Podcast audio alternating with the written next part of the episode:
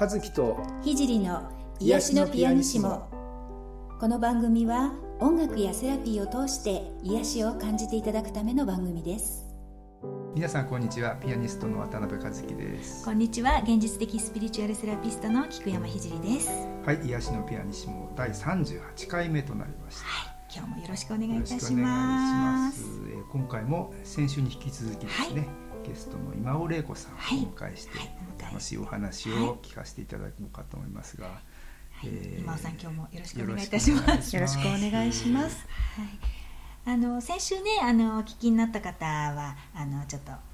ご存知というかあれだと思うんですけど、まあ、今尾さんはあの今現在 NGO ルームトゥリードというね、はい、あの国際 NGO でファンドレイジングのお仕事を、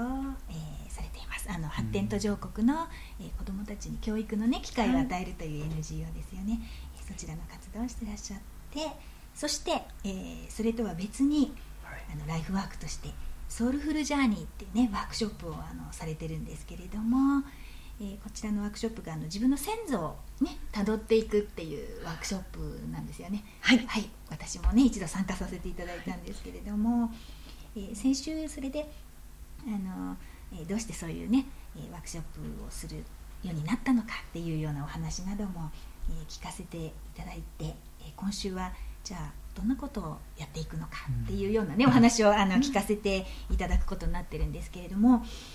えー、ちょっと最初に私の方からあのちょっと質問というかあるんですけれども、あのまあ、その先祖をたどるっていうやり方なんですけれども日本ではあの戸籍をねこうたどっていくと、はい。明治ぐらいまでこうたどれるっていう感じで、あのおっしゃってたかと思うんですけど戸籍ってに確かに日本と台湾でしたっけ？なんかしかないっていうような制度で他の国とかそういうのだとやっぱりこう辿っていくことはできないんでしょうか？えー、っとですね、はい、まあ、確かに戸籍ってっていうこの家族を単位とした記録みたいなものはすごく日本に独特、独特なんですかね。もので、あの海外ですと、えっと日本のような戸籍制度を持ってたのは私韓国とか、だけなんですか？韓国とね台湾もそうだったかもしれないですけど、それもやっぱり日本が当時あのはいあの日本の制度を向こうにこう取り取り入れたというかですね、まあまあ、戦争時代とかに、あの入れたというのがあのもともとのあのそういう流れがあって、今ではあのもう個人の単位でのこう、記録というものに変わってきているというふうに、はい、あのことなんですね。で海外ですとやっぱり、あの戸籍という形でたどっていくよりもですね、アメリカとかヨーロッパとかは、あのもうですねもう現代的なんですけどデータベースみたいなのまで できていたり自分で登録ができる。名字と名前を入れるってど。んどん作っていけるような、まあ、アプリだったりデータベースもあってですねそれで入れるとこうこれがの方が、あの親戚じゃないですかとかつながっていったりっていうこともできるように。なっていってるんですね。割とこうオープンに、うん、オープンですよ、ね、広がっていってるというふうに、あとあのヨーロッパの友達とかに聞くと、まあ、そのデータベースの話もその子から聞いたんですけど、その子のお家はやっぱり親戚に誰か代々一人ぐらいですね、うんうん、ファミリーの記録を取っていくゲートキーパーのような役割な、あの人が必ずいてその子が全部こう記録を保持してるっていうようなことを言ってました。あとはやっぱり、ね、あの教会にあの記録が残っていると、教会の方まで行って昔の記録をたどってこれこの人だこの人だって言って何百年もたどれるっていうふうに。信者名簿とかありますもんね、はい、確かにね、ね、ありますあります、だから日本もねあの、本当にたくさん調べたい方はやっぱりおは、あのなんていうんですか自分のご先祖のいるお寺とかお寺、ね、お墓とか、そういうところにたどりに行ったりもする方もいらっしゃるというふうには、ね。はい、そうですね。戸籍とは違うね感じで。切り口で、切り口で。でも 残ってますよね。戒名とかつけてね。いついつね何回とか登録が残ってますもんね、てるので、なるほどね。い。やいやそうですか。ねあのまあいろいろあのそうやって情報をこう紐解いていく、うんことなんだと思うんですけどやっぱりきっかけ一番私たちが例えば最初にこうやるとしたら戸籍をたどっていくっていう方法になるんでしょうか？そうなんです。本当にもうどなたでもできる、うん、ですけどまず本当に戸籍謄本っていうのは自分のものがまず取れるんですね。で自分がの戸籍謄本を取ると、そこに両親の名前が書いてあるので、それがあの、えー、証明となって、さらにその両親親の戸籍その1個前の戸籍とかが謄本を取ることができるんです、直系の子孫じゃないと戸籍謄本というのは取れないようにはなっているのであの人様のを取るとかですね。そういうことはあのちゃんとできないようなシステムになっているんですけどまずは自分の、えー、戸籍謄本を取ってもらってそれを、えー、鍵にして次の親のもの、えー、そのおじいちゃんおばあちゃんの。ものっていうのを順々に、は。い。あのそうなんです。自分の本籍のある、えー、区役所だったりとか市役所とかに、えー、行って、まあ、自分であのそこに行って取っていただくかあとは郵送でも、あの申し込みというかですねその申請をして取ることができます。はい、自分のはね確か昔、あの郵送で取ったことがあるんですけど、うん、その先も取れるんですか、その親の分とか。そうなんです。なので自分の分と、その次の分というのをこう、ちゃんとこう順々に1個ずつですね、1個抜けちゃうともう取れない取れない。順々に取っていくんですけどあと、面白いんですけど自分の戸籍謄本でアクティブな今の戸籍謄本というのと、1個前自分のなんですけど例えば結婚すると戸籍が変わりますよね、そうすると結婚前のものもやっぱり取って、そうやって順々順々にですね。やっぱり古い戸籍もあるので結構な数がですね、はい取れたりするんですけど。私も結構本籍地とか変えてるからあの自分のをたどるだけで結構何回も取らないといけないかもしれない、そうですね。なのでそうあのねお忙しい方とかは郵送でも取れるんですけども、まあ、私はそうワークショップとかでは、あのあのちょっとね旅行がてら、行って、そのああここにご先祖いたんだなとか思いながら、まあ、そこの郷土料理を食べるとかですね、そういう面白、楽しみも混ぜながらあの撮るのも面白いなっていうふうにねお話ししたりそうですよね。いや私それやってみたいんですよね、あの私母方は都内も江戸っ子なんですけど父の方があの四国なんですね。で行ったことがないのでちょっと実はそれを機会に行ってみようかなと思ってすごい田舎の方なんですけどね。温泉とかも行きながら、ね、いいですよね。ちょっとこれ今日私が撮った古い戸籍謄本も持ってきたんですけど、昔のってあの手書き？当たり前といえば当たり前ですけど達筆なんです。達筆でみんな感じですそうなんです。いやいや多分ひらがなもねありますね。混じってますが。本当に達筆でですねこれを取って解読していく解読ですよね。解読ですね。数字とかも全部旧字で。そうですよね。わかんないよね。なのです。ごくあのあのね、あの解読にも、取るのにもまあちょっと手間はかかるのと、解読をあの少しこう読み込むっていうことになるんですけど、すごく情報量がですね多くで面白いんです。今の戸籍と思ってちょっとまあもうね、デジタル化というか、はい、かなりシンプルなんですけど、昔のものを見るとですね本当に、まあ、生まれた、誕生だったり、あの結婚だったり、まあ、もちろん離婚とかあと、調べていくと養子縁組をされてる方がね本当に多いですね。あのとか、まあ、もちろん亡くなった人あと亡くなった場所生まれた場所亡くなった場所、あと引っ越し。あそんなのも書いてあるんですね、はい、書いてあります。あの転居した時にまあ戸籍が変わっていたりとかもしますし、あのご先祖ここに住んでたんだとか、全然今とは違う、あの場所にゆかりがあることが分かったりとか、そういうことが全部分かってくるんですね。私の祖父とかはあの、えーと軍人だったんですけど一、人の祖父は、あのえーと、中国で亡くなっているというふうに聞いてたんですけど、これを見てみたら、それが具体的には天津の病院で病院の名前とかまで書いてあって。ですね、そうなんです。い。つか行こうかなというモチベーションちょっと行ってみたくなりますよね。あの本当にすごく若くに亡くなっているので、全然私は会ったこともないので、なんとなくねそうですね。ああどうだったのかなとかあの、まあね、そんなことが分かったりあとかなりあのあうちはこう硬い家かと、まあ、普通の家なんですけど、あのね硬い家かなと思っていたら、あのすごいやんちゃなおじいちゃんがいたりとか、ね、やんちゃなおじいちゃん。おおとあの思ってなんだ私もやんちゃしても大丈夫だからな大丈夫だったかな。とかね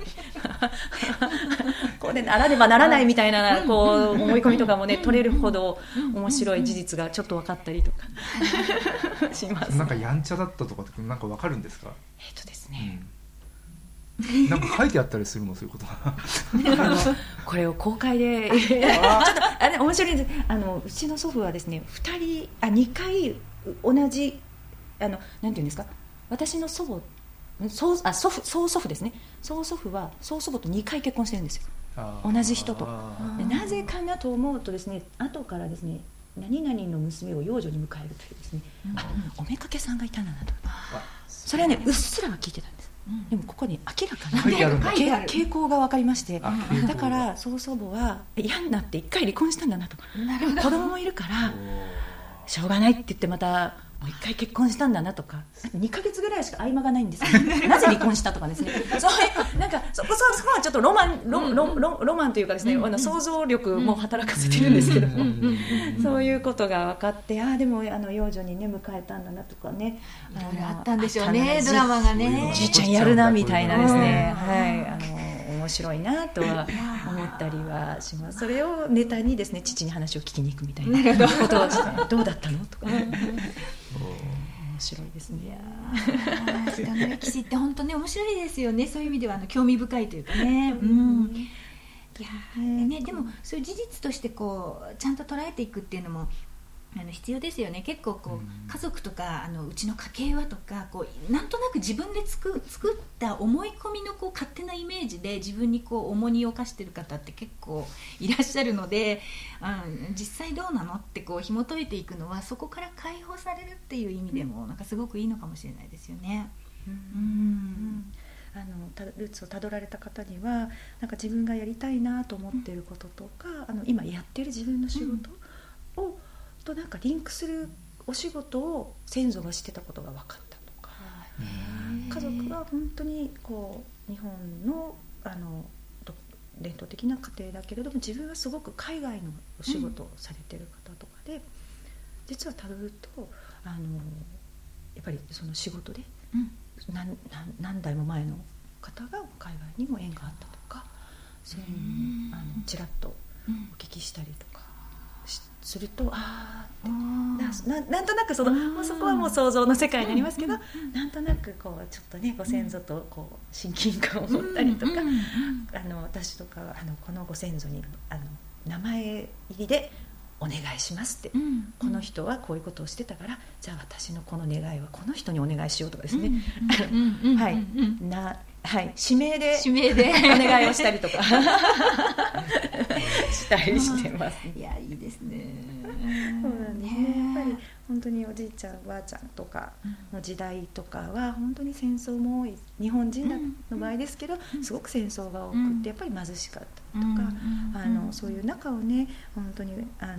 戸籍謄本でちょっとずつのこう情報のかけらを見ていくと本当にそんな中でもこう力強くあの生きてきてくださってったのでだなとだからまあつながってきたんだなとか、本当に養子縁組とかもですねこの家を守りたいっていう本当にあの気持ちの表れだったりもするんだろうなとか思思いますね。そういうことにつながってね、今の自分にねこうつながってる。そうなんですね。だから本当にあのね、こうご先祖は怖い存在ではなくてですね あの本当にありがとうとあの思い出すことが本当に供養にもなるだろうし、あのえーと、私はある人からもアドバイスをいただいた時にですね、こうあのせっかくこういうことが分かったのでやっぱり思い出すっていうことが供養でもあるし、そこであの、まあ、感謝をするということはもちろんなんですけども、何に感謝を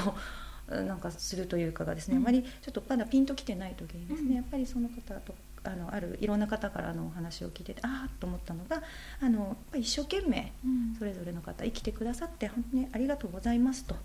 あのいうことだけでいいんだよというふうなあのことをなんとなく自分の中で腹が、腹に落ち着というかですね、なのでこうあの時々思い出したかのように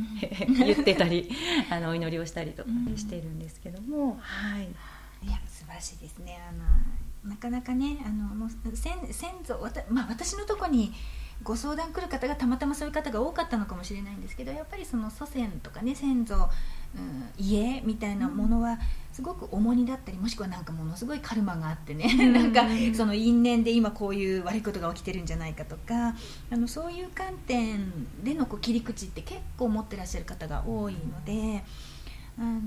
本当にねこうやって。えー、辿っていくことで、あの自分が今ここに結実しているというかね なんかさ いろいろな思いを抱えつつあのここにいて、あの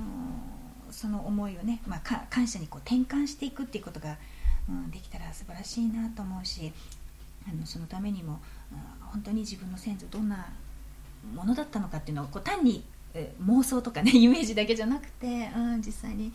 辿っていくっていうのは、まあ、手間もねかかりますけど、うん、でもそれだけの価値があることなのかなってすごい、うん、すごい思います。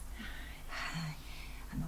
今尾さんのねやってらっしゃるそのワークショップ本当素晴らしくて、うん、あの私はあの LINE もねやってらっしゃるんですよね。LINE で情報も流していらっしゃってそうなんです。あのワークショップではねこう本当にあの実際のあのあのそれこそ戸籍謄本とかあの書き方あの申し込みの仕方とかそういう具体的なこととか、まあ、こういう面白い楽しみ方がありますとか、そういうまあいろいろ皆さんとあのお話しすることもなんか楽しみの一つで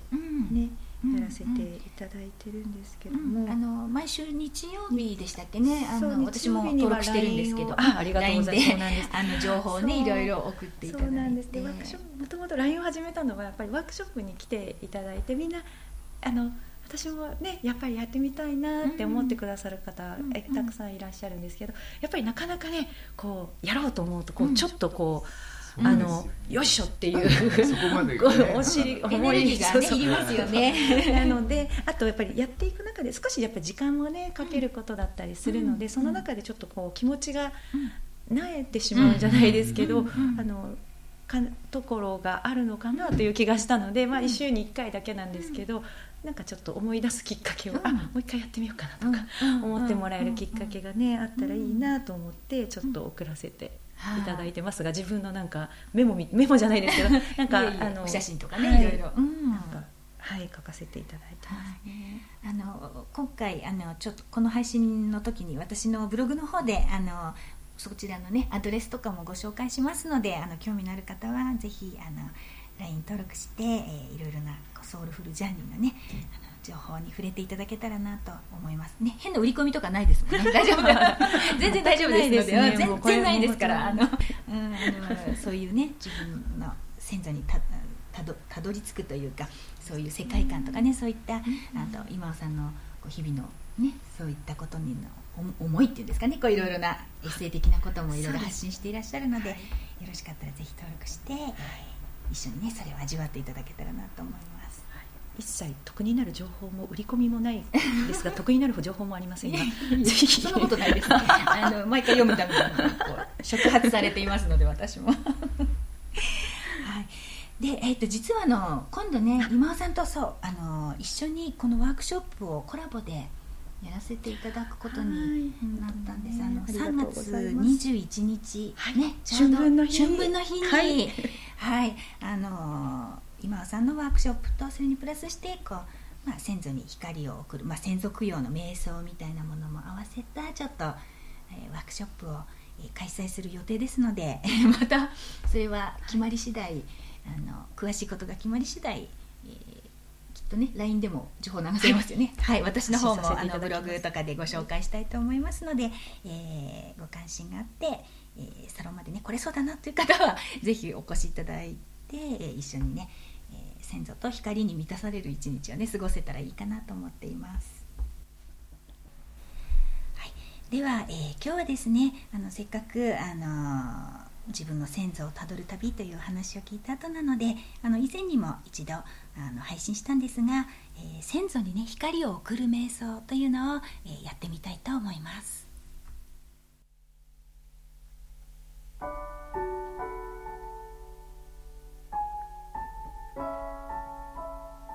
まず姿勢を整えましょう。椅子に座ったりあぐらをかいたりまたは床に横になっても構いません。背筋をスーッと伸ばして椅子に座っている方は足の裏をぴったりと床につけましょう。その姿勢で楽に呼吸をしましょう。自分のペースで少しゆっくり呼吸をしましょう。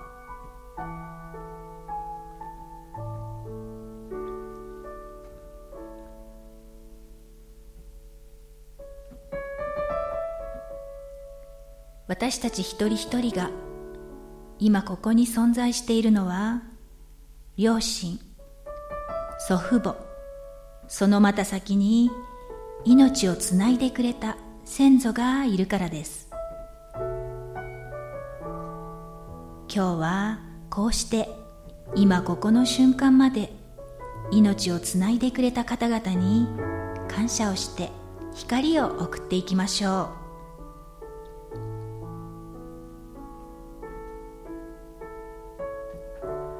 まずは今ここにいる自分をしっかり感じましょう。そして今ここにある自分の命をこれでいいのだと肯定しましょう。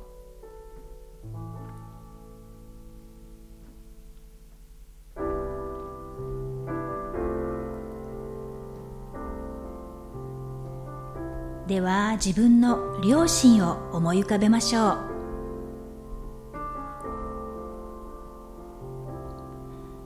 たとえ両親との縁が今は切れていたとしても両親がいたからこそここにいるのは事実です。好き嫌いではなくただ命をつないでくれたことに感謝をしていきます。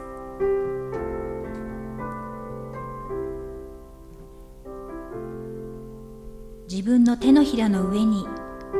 天から降りてきた光のボールがあるとイメージしましょう。このエネルギーのボールを両親に向けてふわっと送りましょう。両親が真っ白い光に包まれて浄化されて輝いてきました。自分もとても穏やかで幸せな気持ちです。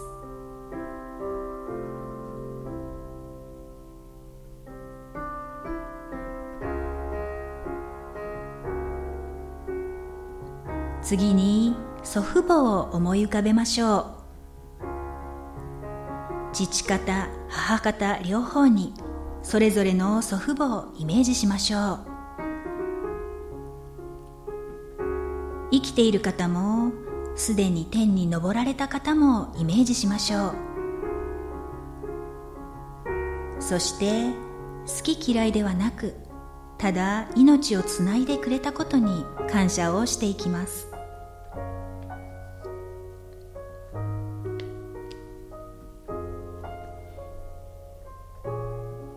自分の手のひらの上に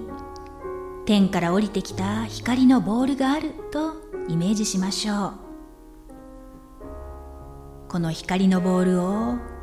まず父方の祖父母にふわっと送りましょう。祖父母が真っ白い光に包まれて浄化されて輝いてきました。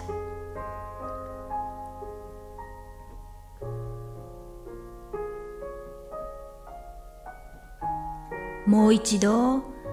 天から降りてきた光のボールをイメージしましょ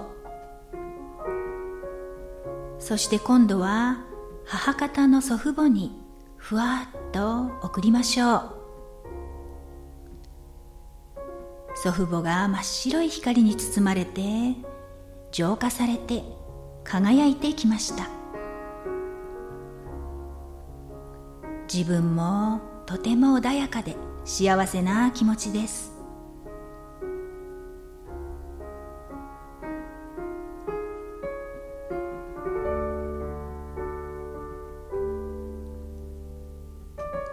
さらにその先にいる自分の先祖をイメージしましょう。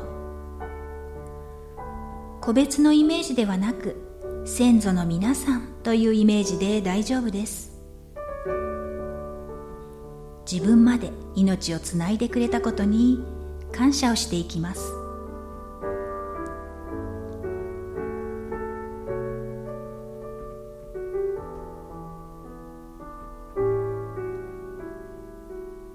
自分の手のひらの上に天から降りてきた光のボールがあるとイメージしましょう。この光のボールを先祖の皆さんにふわーっと送りましょう。先祖の皆さんが真っ白い光に包まれて浄化されて輝いてきました。自分もとても穏やかで幸せな気持ちです。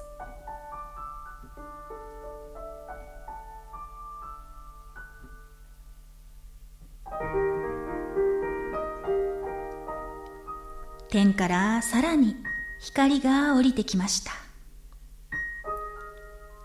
そして私を包み込み私につながる先祖の方々までみんなが光に包まれました。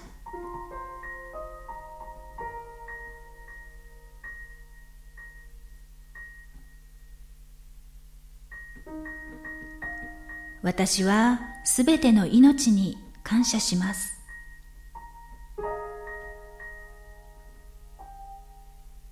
天の光はすべてを浄化し許し清めてくれます。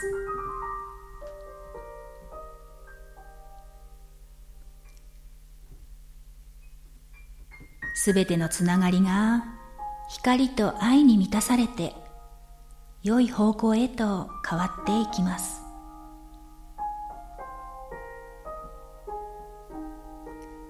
すべては光に浄化され癒され許されて良い方向へと変わっていきます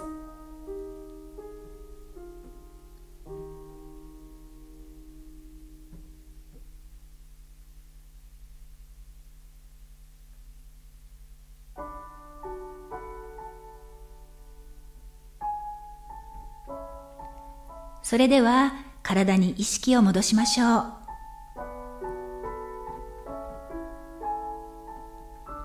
まず手首と足首を回しましょう。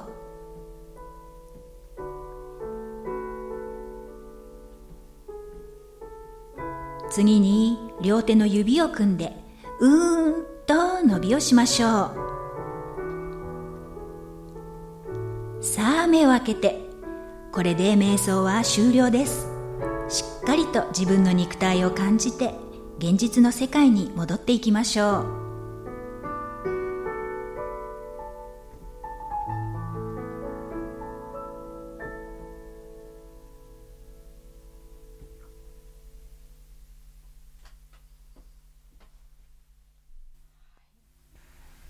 皆様今日の瞑想いかがだったでしょうか？はい。えー、今尾さんいかがでしたでしょうか？本当にねあの聖さんの誘導綺麗な声とあのやっぱりピアノの音色で本当にそのイメージの中でご先祖とつながれるような、本当にその感覚がすごくあったかくなんか感じられてすごく本当に癒されましたし、よかったです。喜んでねご先祖も喜んでくださってるに違いないというふうに思いました。本当にありがとうございました。はい、えー、2週間にわたってですね、えー、ゲスト今尾玲子さん、はい、えー、来ていただいたんですけれども、えー、どうでした？ご感想みたいな。いや本当にねこう拙い話を聞いていただいて。もすごく楽しかったです。ありがとうこうお話をさせていただくことでまたね、うん、こうそれこそつながっているような感覚もありますので、ね、本当にありがとうございます。あのねいつもあのポッドキャストでお聞きしているあのひじりさんと和樹さんを目の前にこの。ね、出られていつも本当にすごい感動してます。ありがとうございました。こちらこそありがとうございます。ありがとうございました。ありがとうございました。